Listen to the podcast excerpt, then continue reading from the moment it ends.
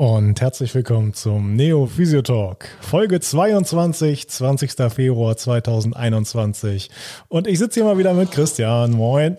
Moin, moin. So, Christian, was machen wir heute? Ja, äh, ein bisschen rumschnacken und mal gucken, was daraus wird, ne? also alles wie immer. Hat sich nicht viel verändert. okay, gut. Ja, also wir haben tatsächlich ein paar Hörerfragen gekriegt. Vielen Dank dafür. Und haben uns da mal so ein paar rausgesucht. Ähm, starten wollen wir mal mit einer Frage von Svenja. Svenja hat uns geschrieben, sie arbeitet in einer kleinen ländlichen Praxis, hat ganz viele Schmerzpatienten und äh, fühlte sich ziemlich angesprochen durch unsere Selbstzweifelfolge, denn sie hat ziemlich häufig Selbstzweifel, wenn es darum geht, dass sie merkt, dass die Patienten ihre Hausaufgaben nicht so richtig umgesetzt haben und aufgrund dessen eben nicht so richtig die Besserung eintritt. Was wollen wir Svenja mit auf den Weg geben, Christian? Ja, mich würde erstmal interessieren, jetzt ist ja leider nicht zugeschaltet, was sie mit äh, Schmerzpatienten meint. Mhm. Finde ich, äh, finde ich auch ein interessantes Thema. Es ist ja ein häufiger Begriff, ähm, in der Physiotherapie und in der Medizin allgemein. Und äh, meine persönliche Meinung ist, dass es ein Begriff ist, der äh, etwas äh, zu spezifiziert wird. Denn im Grunde genommen, was sind denn die Beweggründe, weshalb die Patienten zu uns kommen? Ja, entweder Funktionsstörung oder eben oder Schmerzen, ja. So, und bei Funktionsstörung ist der Leidensdruck selten so hoch, dass der Weg gegangen wird, wirklich einen Termin beim Physiotherapeuten zu machen außer die Leute sind sportlich wirklich sehr, sehr aktiv. Ja. Ähm, aber der Durchschnittspatient kommt nun mal wegen Schmerzen. Ich weiß auch, klar, Schmerzpatient, das ist irgendwo eine Definition.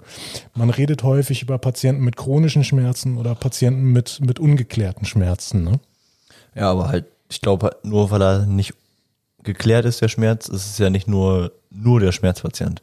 Also, nur weil aktuell keine Ursache vorliegt, heißt es nicht, dass es keine Ursache gibt. Ja, auf jeden Fall. Ähm, und das ist ja im Grunde genommen auch ein ganz, ganz wichtiger Punkt in der Schmerzbehandlung, denn da läuft ja total viel über Aufklärung. Ne?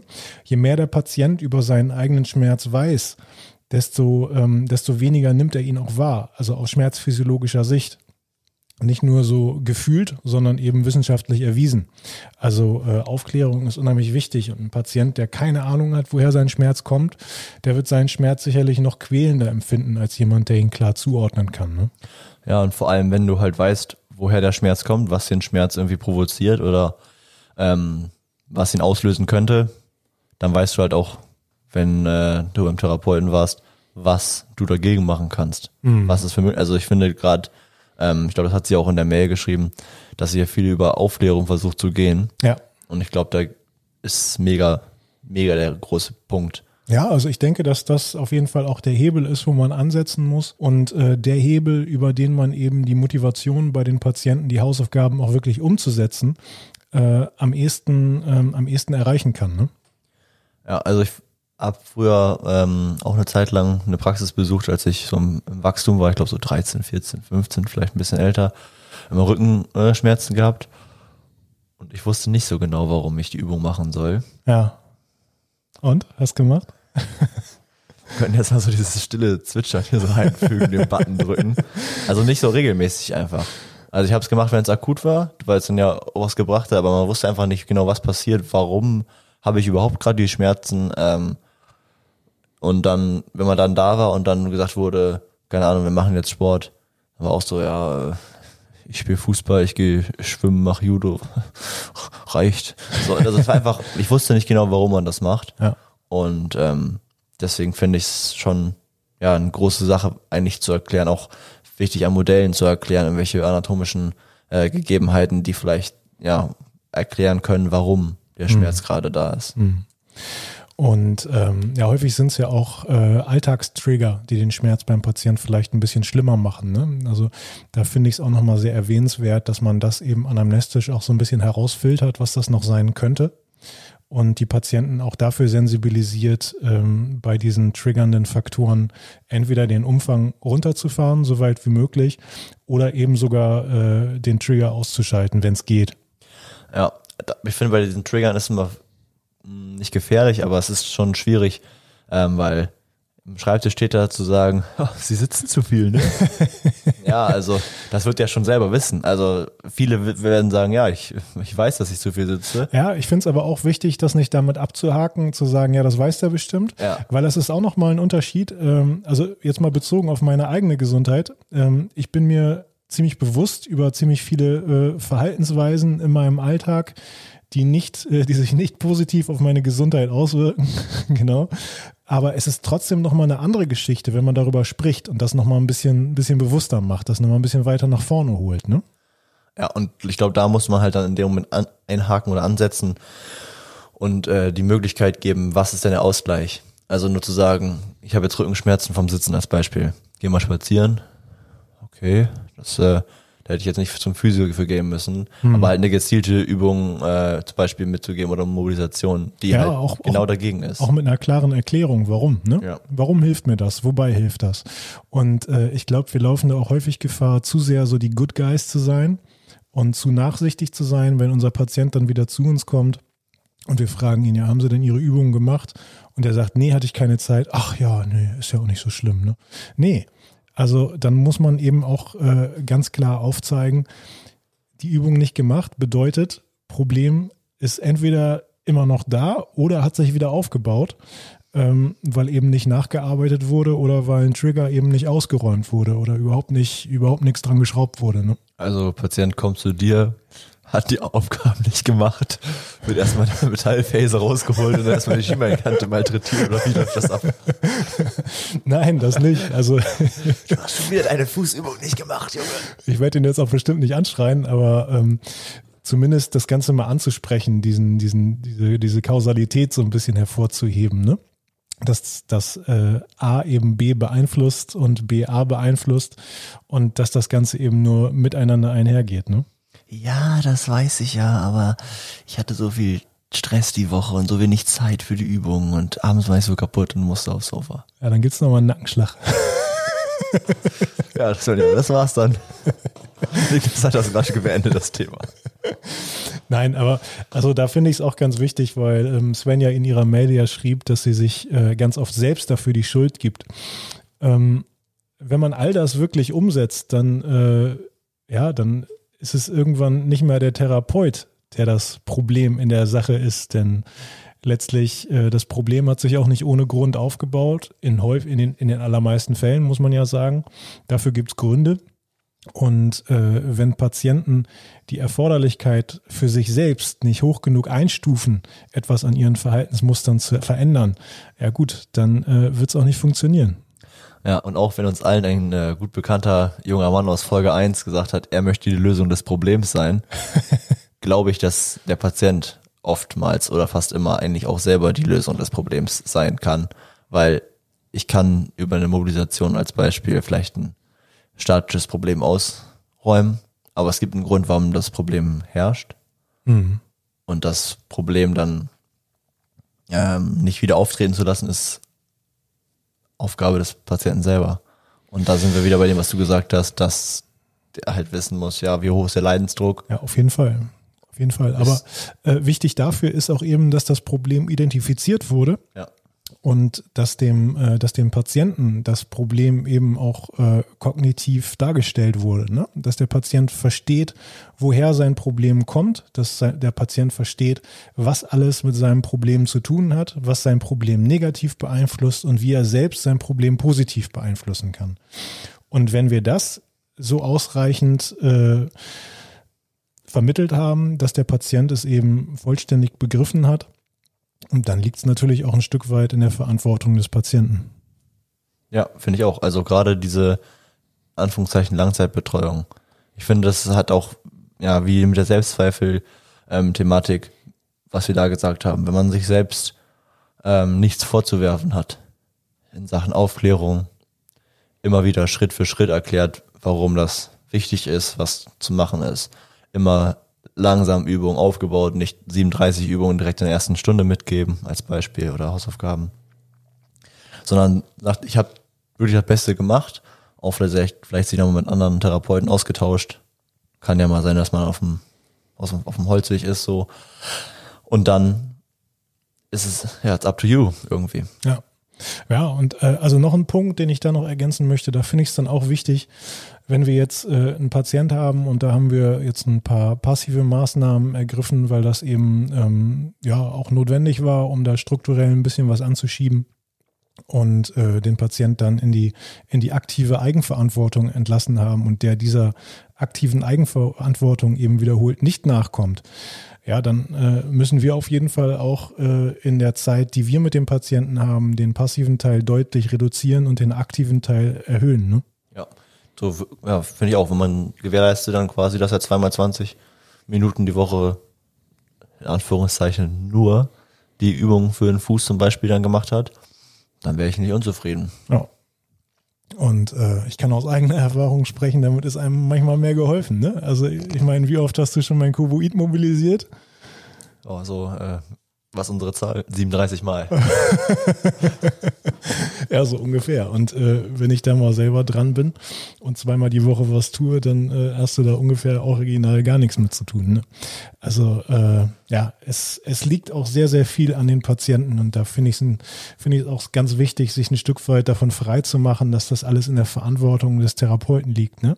Denn irgendwann ist es die Verantwortung des Patienten und wir sind aus der Nummer raus, aber kann man nicht oft betonen. Was wichtig ist, ist eben Aufklärung und äh, Aufklärung auch in der Kausalität von, von Triggern und äh, von Dingen, die das Ganze positiv beeinflussen können.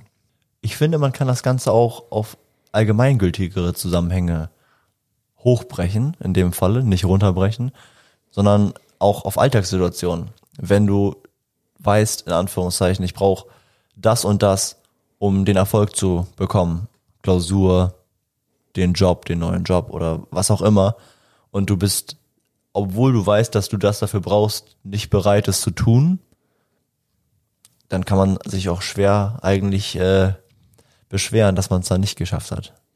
Ja, das ist natürlich richtig. Also äh, die eine Frage ist, ähm, sich etwas zu wünschen und die andere, oder die eine Sache ist, sich etwas zu wünschen und die andere Sache ist, etwas zu wollen und bereit zu sein, etwas dafür zu tun. Ne? Also ähm, das ist, glaube ich, ein Prinzip, was wir auf ziemlich, so ziemlich alle Situationen im, im, in unserem Leben eben transferieren können. Und das ist natürlich bei dieser Hausaufgabengeschichte auch nichts anderes. Ne? Ja, und das ist auch das Gleiche, wenn man im Alltag ähm, in Anführungszeichen nicht den Leidensdruck hat, ähm, irgendwie, keine Ahnung, jetzt finanziell gesprochen, zu sagen, ich möchte mir jetzt ein Haus kaufen oder ich möchte jetzt irgendwas Materielles, ähm, sondern zufrieden ist mit allem, dann äh, ist der Reiz, der benötigt wird, um dich anzusprechen oder um dich ähm, ja ins in die Aktivität zu bringen, muss schon größer sein, finde ich. Mhm. Also es sei denn, der kommt halt aus dir raus und es geht um die Sache selbst. Das ist nochmal wieder was anderes. Ein Thema wahrscheinlich für eine andere, größere Folge. Aber ich finde, das ist halt auch irgendwie, ja, entweder man macht's oder man sollte sich nicht beschweren. Und das ist halt so eine, keine Ahnung, Vielleicht auch eine deutsche Charaktereigenschaft. Ich wollte es gerade sagen. Also wenn also, wir jetzt bei dem Thema sind, dann sind wir in so einer richtig, äh, richtig deutschen Sache. Ja, ist ja so. Denn äh, die Deutschen sind ganz großartig darin, immer rumzumeckern, rumzuheulen, sich zu beklagen, aber dann auch was dagegen tun. Ja, das ist dann wieder eine ganz andere Geschichte. Also einfach mal ein bisschen weniger rumheulen und ein bisschen mehr dafür tun, dass sich was ändert. Denn ein bisschen was dafür tun, um in die richtige Richtung zu kommen, das kann man immer. Ja, ich hatte auch neulich so eine witzige Situation mit einem Patienten habe ich ihn gefragt, ob alles gut ist bei ihm aktuell. Und dann hat er gesagt, ja, aber das Wetter will ich jetzt nicht anfangen zu meckern, so, also so scherzhaft gesagt. Und das ist ja genau der Punkt. Es ist warm, oh, mir ist so warm, es ist so kalt, ich, und dann, aber es ist dann, jetzt schneit's, oh, auch blöd. Und das einfach, ja nicht nur vom Wetter, das ist ja unabhängig, kann ich ja nicht beeinflussen, aber auch auf beeinflussbare Dinge, finde ich. Einfach dieses. Ja, aber guck mal, selbst aufs Wetter kannst du ja also bedingt kannst du ja aufs Wetter reagieren. Wenn dir zu kalt ist, hey, dann zieh dir doch einfach mehr an. Ja.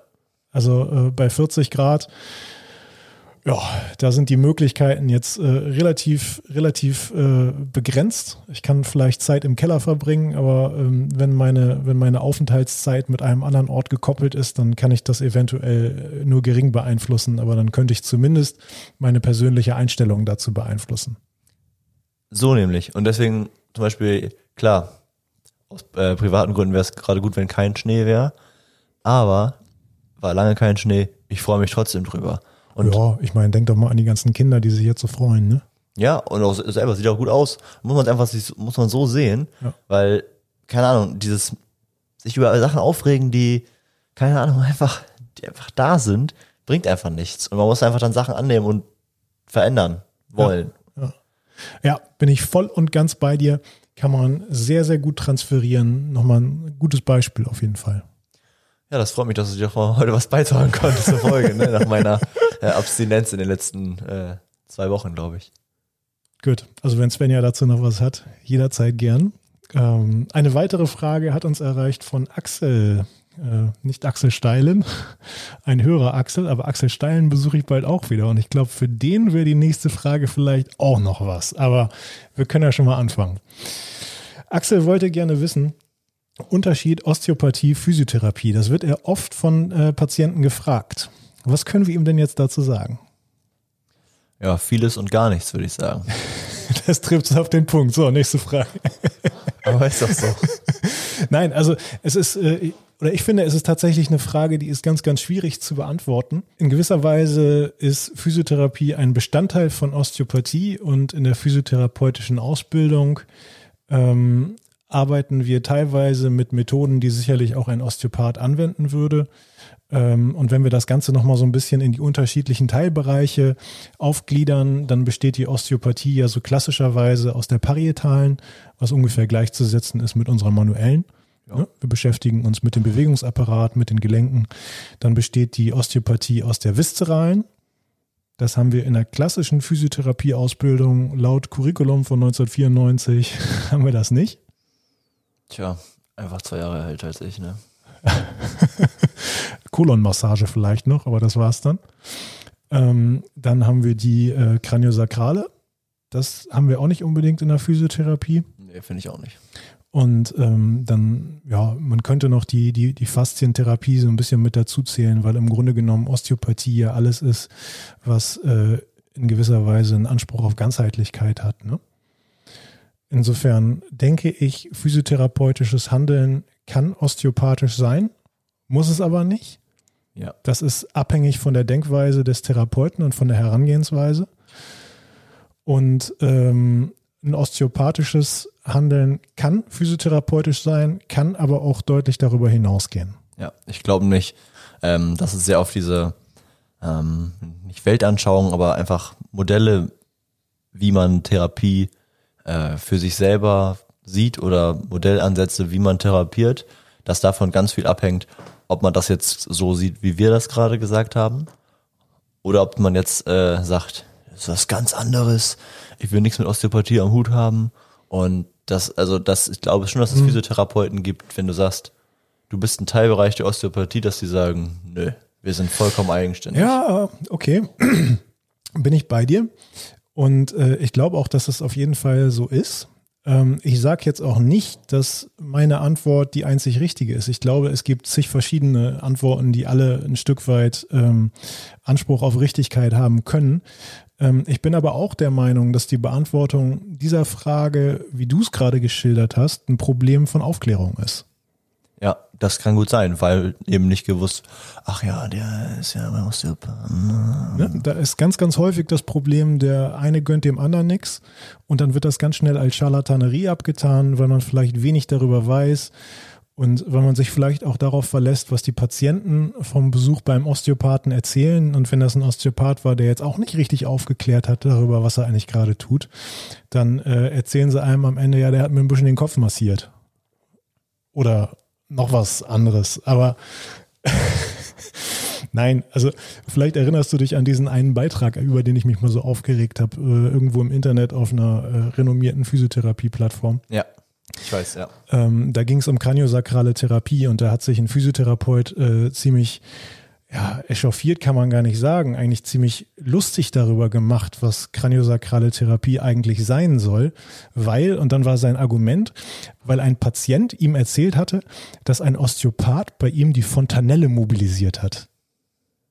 Ja, also, Ja. sorry, also dann ist entweder hat es der Patient einfach nicht richtig verstanden und hat ein bisschen was durcheinander gebracht.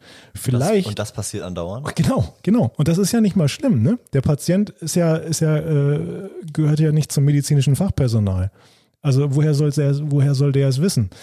Aber da kann der Physiotherapeut sich ja nicht auf eine Aussage des Patienten stützen und daraus seine Meinung über Osteopathie bilden. Ja, deswegen bin ich auch relativ sehr vorsichtig, was Patienten angeht, die mal in einer Praxis waren und dann zu uns kommen und sagen, ich hatte den Kreuzbandriss und wurde dann nur massiert. Ja, ja, genau. Ähm, das halt kann sein, gibt die Prüfungsverordnung, äh, die, die Ausbildungsverordnung ja auch noch her. Aber ich glaube, ich glaube es einfach nicht. Also ich glaube schon, dass es eine gewisse Qualität im Beruf gibt und dass es halt deswegen ähm, nicht so ist. Und das kommt halt vielleicht auch zum teilweise solche Sachen einfach, wie du gesagt hast, über ja, so klassische Sachen wie irgendwie Neid, Missgunst und Ellenbogen, obwohl es dem eigentlich ja gar nicht bedarf. Also ich habe noch, ich habe noch äh, keinen Therapeuten bis jetzt in meiner kurzen Laufbahn kennengelernt oder der irgendwo sagt, ich habe zu wenig Patienten. Ja, ich habe, ich habe, äh, ich sitze einmal zu Hause rum und brauche gar nicht in die Praxis fahren, weil ich keine Termine habe. Das habe ich noch, noch nie gehört. Also ah, der Teich ist groß genug für uns alle. Ne? Deshalb. Also äh, alleine, wenn man sich mal anschaut, was was die Digitalisierung auch mit unserer Gesundheit macht, das ist ja nicht unbedingt was Positives. Also im Grunde genommen haben wir immer mehr Arbeit. Hoffentlich. Spaß. Nein, also arbeitslos werden wir nicht. Und ich habe auch nichts dagegen, wenn es der Weltbevölkerung total gut geht. Ähm, aber äh, ich glaube schon, dass wir uns selbst nicht abschaffen werden. Nee, das glaube ich auch nicht. Und ähm, ich glaube auch, dass es halt ähm, neben dem, es gibt mehr Patienten, dass es sich auch in, den, in der kommenden Zeit ändern wird äh, an Tätigkeitsfeldern oder an Arbeitsbereichen, wo halt die Therapie stattfindet, die ein Physiotherapeut halt äh, macht. Mhm. Also dass er nicht mehr ja, auf einen Bereich begrenzt ist, sondern keine Ahnung, dass sich noch neue Bereiche dazu erschließen werden. Auch ja. Bereiche der Osteopathie zum Beispiel. Ja, da bin ich auch ganz, ganz fest von überzeugt. Ähm, und äh, dieses Thema, wir kennen keinen Physiotherapeut, der gar nichts zu tun hat. Das kann einen im Grunde genommen auch nochmal auf eine ganz andere Thematik bringen, die wir an anderer Stelle, glaube ich, auch nochmal thematisieren sollten. Wir sind, äh, es gibt ganz klaren Fachkräftemangel in der Physiotherapie. Ich kenne äh, kaum eine Praxis, die nicht sucht. Und die meisten Praxen haben auch äh, Probleme, Nachwuchs zu kriegen. Und äh, ich finde, dementsprechend bewusst sollte man sich oder selbstbewusst sollte man sich dann auch präsentieren. Ja, wenn es ums Nachwuchs kriegen geht, dann auf jeden Fall selbstbewusst präsentieren. Nachwuchs kriegen jetzt, also Fachkräfte-Nachwuchs. Ne? Ach so. ja, Christian ist schon wieder heute Abend unterwegs. Jeverfahren schmeckt. Gut, also so ein bisschen äh, angerissen haben wir die Frage jetzt sicherlich und äh, vielleicht ist das auch nochmal eine Frage, auf die Axel Steilen nochmal so ein bisschen eingehen möchte, wenn er denn Lust hat, nochmal äh, eine Folge aufzunehmen. Aber wenn ich das nächste Mal zu ihm nach Bad Pyrmont fahre, dann schmeiße ich die Sachen einfach mal in den Kofferraum und guck mal, was passiert, würde ich sagen. Von Axel für Axel mit Axel, ja gut. genau. Okay, eine weitere Frage drehte sich darum, was wir denn glauben, wie es aussieht mit langfristigen Auswirkungen auf die Physiotherapie durch Corona. Ja, jetzt muss ich mal kurz durchatmen, weil auf, auf und äh, über Corona zu sprechen, habe ich einfach keinen Bock. Ich habe auch echt gar keinen Bock mehr auf das Corona-Thema. Aber wir können es mal ganz kurz anders sehen. Äh, wir reden über nach Corona.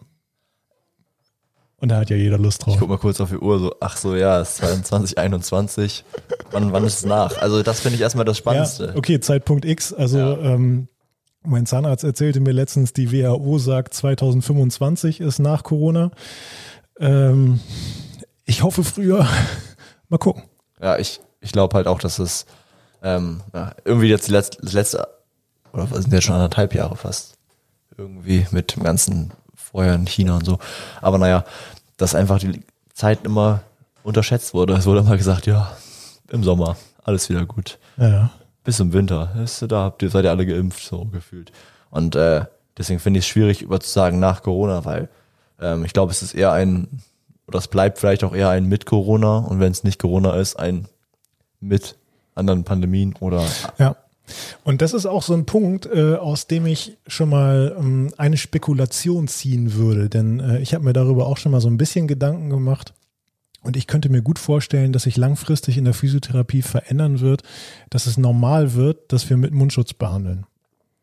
Ich kann mir sehr gut vorstellen, dass der Zeitpunkt nicht mehr eintritt, in dem es absolute Normalität ist, ohne Mundschutz zu behandeln. Vielleicht wird man das irgendwann so ein bisschen kategorisieren, dass man in bestimmten Situationen mit, in bestimmten Situationen ohne behandelt. Aber ich denke, vollständig verschwinden wird der Mundschutz aus, äh, aus medizinischen Einrichtungen nicht mehr. Das äh, muss ich erstmal sacken lassen. Schockiert dich, oder? Ja, ich, also ich glaube es auch, also ich kann es mir gut vorstellen. Aber ja, an den warmen Atem aus dem eigenen Mundschutz habe ich mich immer noch nicht so ganz gewöhnt. Ja, also ich finde es auch nicht geil. Ich muss sagen, so nach ungefähr einem Jahr jeden Tag, äh, einen ganzen Arbeitstag mit OP-Maske, ähm, okay. Man hat sich ein bisschen dran gewöhnt. Geil ist es trotzdem nicht. Ähm, aber ich glaube, dass wir da über längere Zeit nicht ganz drumherum kommen. Ähm, Bereich, wo ich auch noch ziemlich deutliche Veränderungen vermuten würde, wäre so der gesamte Fitnessbereich, die gesamte Bewegungsschiene. Ne? Also das ein oder andere Fitnessstudio macht schon nicht mehr auf, das ist schon klar. Hier in Oldenburg wüsste ich zumindest eins. Ähm, ja, jetzt sehe ich dir nachher, wenn die Aufnahme aus ist. Alles klar. Und ähm, ich könnte mir vorstellen, dass sich da so ein bisschen was tut. Was meinst du? Ich glaube, ähm, da könnte was dran sein. Ich glaube, das haben wir auch schon mal irgendwann in der Folge gesagt, dass die Leute jetzt halt auch merken, was außerhalb von einem Fitnessstudio geht. Ja. Jetzt abhängig, unabhängig von, ich gehe jetzt mehr spazieren als Beispiel, wie so Ja, ja. gefühlt jeder zweite. ja Ähm, also wir meinen schon Sport. Ja, genau, aber dass auch Leute jetzt nicht so klassische Homeworkouts, aber einfach ähm, Übungen sich rauspicken aus Videos, Beiträgen und so weiter, ähm, die für sie selber gut sind.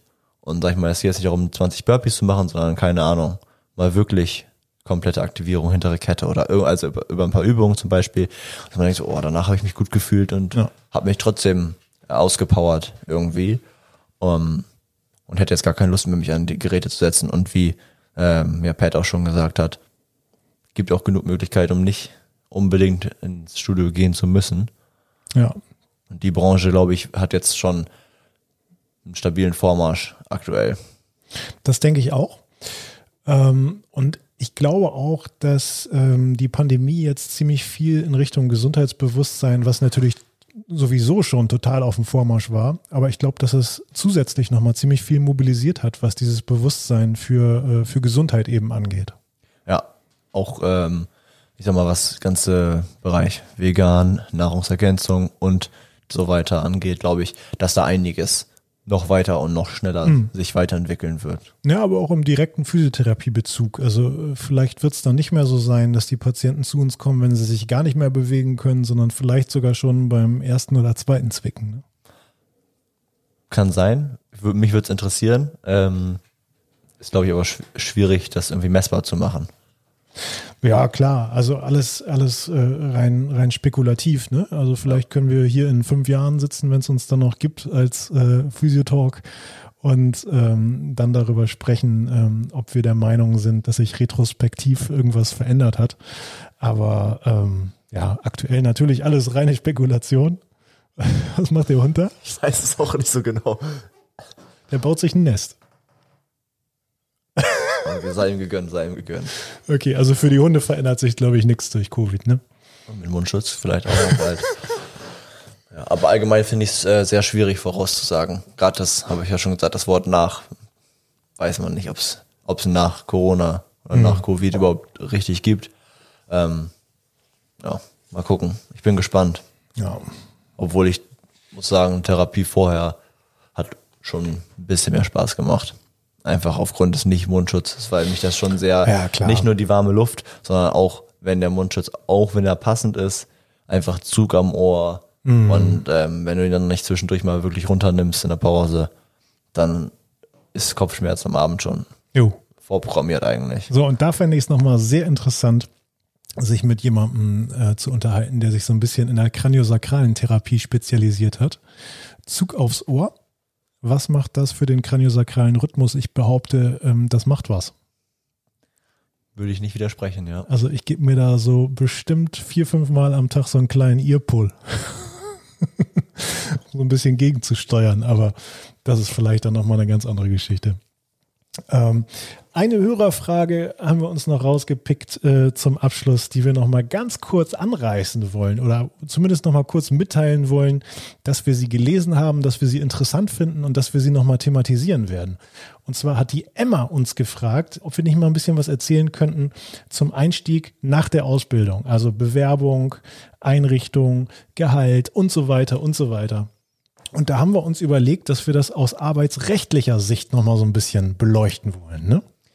Ja, haben wir auch einen, äh, würde ich sagen, Experten oder Experten in the Making auf jeden Fall am Start.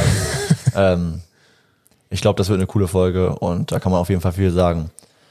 Ja, was mit Bewerbung und so zu tun hat, musst du vielleicht eher drüber sprechen.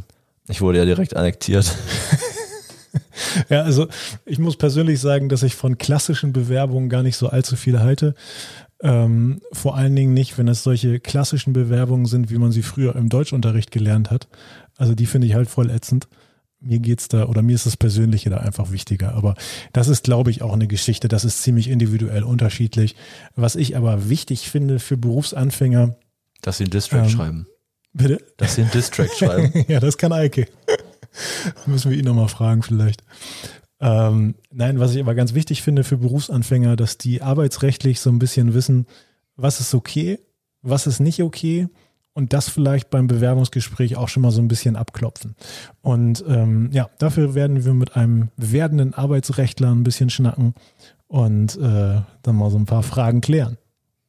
Ja, ich bin sehr gespannt. Auch da nicht so, nicht so das Riesenvorwissen, muss ich sagen. Ja, also äh, ich schon, aber jetzt auf keinen Fall so mega fundiert. Also äh, ich weiß ganz, oder äh, für einen Nicht-Juristen weiß ich arbeitsrechtlich, glaube ich, ziemlich gut Bescheid. Aber das ist natürlich nochmal eine ganz andere Geschichte, wenn da jemand dabei sitzt, der, der sich täglich damit befasst und der nichts anderes macht als Arbeitsrecht. Ne? Ja, so, wir wollen gar nicht mehr allzu viel vorwegnehmen. Also, ähm, wir sind hier auch am Ende, glaube ich, ne? Würde ich sagen komplett am Ende. Muss gleich schlafen. Okay. Nein, ich schwing mich an den Schreibtisch. Und du? Ja, ich äh, werde auch noch was tun müssen. Sehr gut. Deshalb ist das auch schon wieder gut jetzt für heute. Und äh, ja, wann die Folge kommt zum Arbeitsrecht, das lassen wir jetzt nochmal so ein bisschen offen. Ja, das ist auch, auch abhängig, abhängig von dem Gast. Also lasst euch überraschen, was euch nächste Woche in Folge 23 erwarten wird. Ich bin sehr gespannt und ähm, nehme meinen Laken und bin raus. Alles klar, Leute. Dann bleibt uns gewogen.